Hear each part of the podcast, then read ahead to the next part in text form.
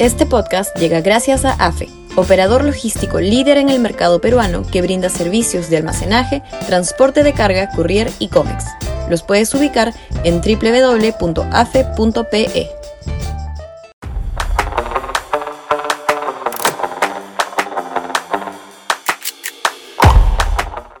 El único centro aceptable.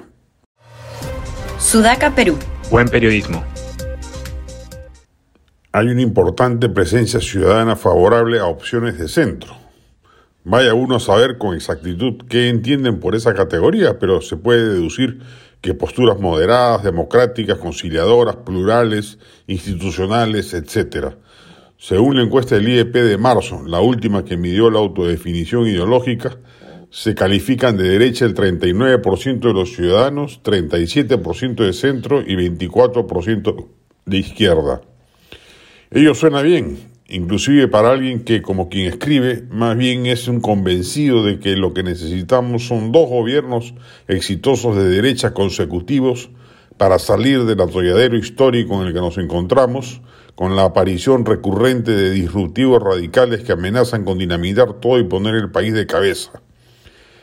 Es preciso, sin embargo, anteponerle algunas exigencias a quienes quieran representar ese sector centrista.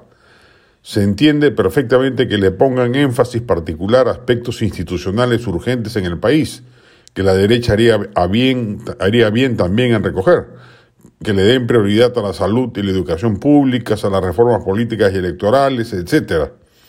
Pero lo que no puede faltar en ninguna propuesta centrista es la necesidad imperativa de completar las reformas de mercado que se hicieron en los 90 y que luego la transición democrática, mayoritariamente centrista, dejó de lado. Salvo el esfuerzo pro inversión de Alan García, no su vocación reformista, que nunca la tuvo.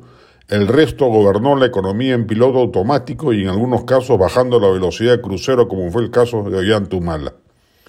No solo se necesita un choque institucional, también, y quizás más importante por su impacto inmediato, un choque capitalista que movilice las fuerzas vivas de la producción, active el mercado, desamare la inversión privada, traiga de vuelta los miles de millones de dólares que se han ido por culpa de Castillo, etc. Si el centro gana y no hace ello, y gobierna como lo ha hecho desde el 2001 hasta la fecha, salvo el periodo del segundo García, se reeditará la historia y en los comicios siguientes le habremos servido la mesa, esta vez indefinidamente, a un radical antimercado y antidemocracia que estrenará tiempos oscuros en el país por décadas.